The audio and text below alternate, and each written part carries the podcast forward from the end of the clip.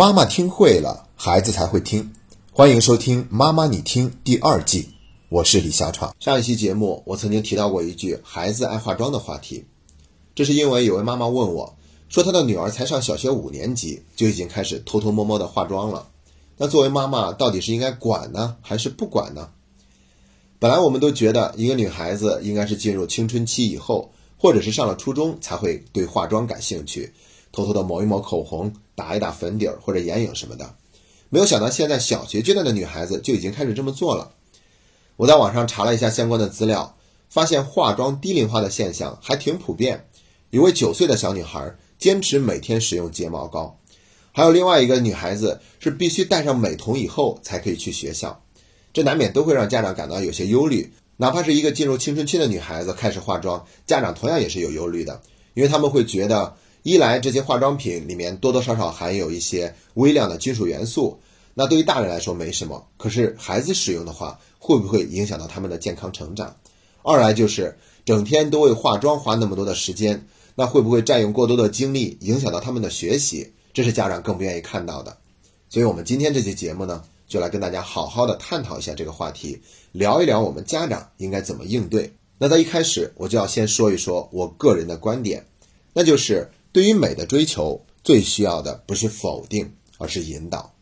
接下来我会从三个方面来跟大家做一个详细的分享。首先来看第一个方面，孩子到底能不能学化妆呢？对于这一点，我们不妨看一下我们的邻居日本。在民间呢，有这样一种说法，说日本的女士呀，上到九十九，下到刚会走，她们都是要化妆的。去年我去了一趟日本，我的亲身经历的确印证了这一点。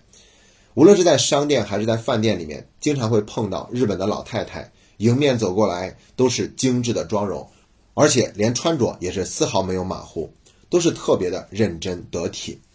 因为他们会觉得化妆是一个礼仪的基本需要，包括在日本的很多学校，他们都有明文的规定：女生上学不允许化妆，男生上学不允许使用发胶。但是在生活中，学会一定的化妆技巧是非常有必要的，因为这是基本的礼仪上的需要，也是对别人的一份尊重。所以从这个角度上来看呢，我觉得中国的家长对于孩子化妆的问题啊，要多一份包容，用更加开放的心态去面对。因为本来我们中国的家长在潜意识里面总是不自觉的希望孩子在上小学、初中、高中的时候最好什么都不知道，就只知道读书，然后对异性呢一点感觉都不要有。自己的第二性征也不要有那么明显，所以你看我们中国的校服都是宽宽大大的那种，如果不看发型的话，基本都看不出来是男生还是女生。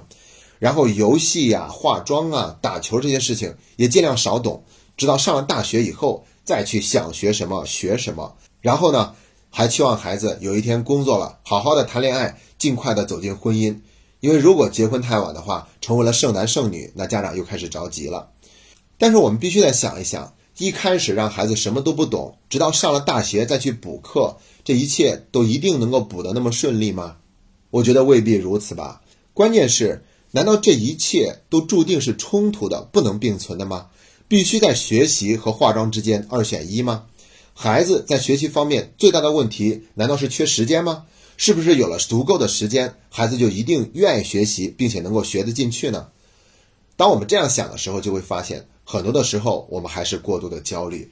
对于任何不符合我们期望的事情，我们总是会有一种莫名的恐慌，然后就想去控制，最好能够把这件事情扼杀于萌芽的状态。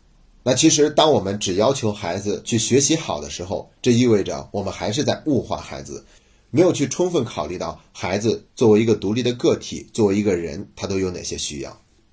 那既然孩子爱化妆是早晚有一天不可避免会出现的。那就甭管他什么时候出现，我们该怎么去引导就怎么去引导好了，而没有必要对这个问题太过于紧张、太过于恐慌。那说完了第一个部分，我们再来聊第二个部分，究竟应该怎么去引导孩子呢？你看哈，孩子化妆的时候，我们一般都会说一个词儿，叫做“臭美”。哎，这个说法非常的准确，因为他虽然是爱美，但是他爱美的水平还达不到，技巧还没有，所以最后化完妆以后。看起来是不伦不类的，所以称之为臭美，这一点也是很正常的嘛。因为无论是穿着还是妆容这方面，它都需要得体，需要恰到好处。可不是一下子想做就能够做得那么好的。所以，当孩子臭美的时候，作为家长，我们是要进行冷嘲热讽、无情打击呢，还是要因势利导、循循善诱呢？答案肯定是后者。如果这个时候我们能够给孩子提供一些正确的引导，告诉他怎么去画才是能够画得更好的，然后等到过节日的时候，用一些化妆品送给孩子做礼物，比如说一瓶香水、一条项链，又或者是带着孩子做一个适合他那个年龄段的美甲。那像这些做法呢，都会帮助孩子更快的避免一直处于臭美的状态，而且呢，孩子也会感受到我们对他的那份尊重和支持。然后我们再跟孩子说：“你很爱化妆，我觉得这是很好的，也并不反对。我没有说不让你化妆，只不过是如果因为化妆占用了你过多的时间和精力，而影响到了你的学习，那我觉得是得不偿失的。我希望你能够把这些事情都做好，这是一种做法。”还有另外一种做法，就是直接否定小屁孩，你化什么妆，整天臭美个啥劲儿？现在你最主要的任务就是学习，化妆有什么用？化的再好，能让你考上一个好大学吗？那我们可以想一下，这两种方式到底哪一种方式会更容易得到孩子的认同呢？答案是很明显的。所以就算是我们要给孩子提供一些建议，希望他在化妆这方面不要占用过多的时间，影响到学习，那我们也要讲求方法，讲求策略。创造一个合适的氛围，再去跟孩子说，而不仅仅是为了说而说，为了让我们发泄情绪而说，那样肯定是不会有一个好的沟通效果的。当然了，也有可能我们说了很多，孩子也未必听，因为他还是更相信自己的判断。然后呢，化了一个臭美的妆还去学校，那没关系，我们可以让学校的老师来配合我们吧。可能学校本身他都会直接去管。如果学校没管的话，我们也可以悄悄的跟学校的老师说一声，让学校的老师出面来告诉给他应该怎么样做出调整。这样的话，我们就避免了在化妆这个问题上跟孩子之间发生直接的冲突。这是第二点。接下来我们说第三点，就是我们要让孩子认识到漂亮的内涵它究竟有哪些。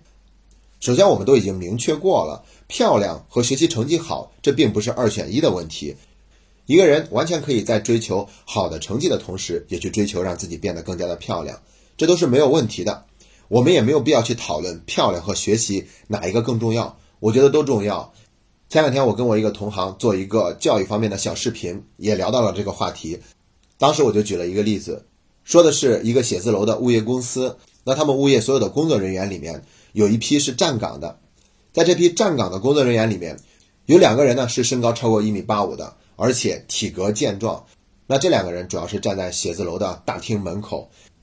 关键是这两个人的工资要比其他站岗的同事工资高出六百块钱，所以为什么要多给他们开六百块钱呢？不就是因为这两个人长得更加的高大英俊帅气吗？所以说漂亮也是一种生产力嘛。心理学上也讲究第一印象，第一印象往往都是通过外表来去判断的。那现在也有一种说法叫做始于颜值，忠于人品。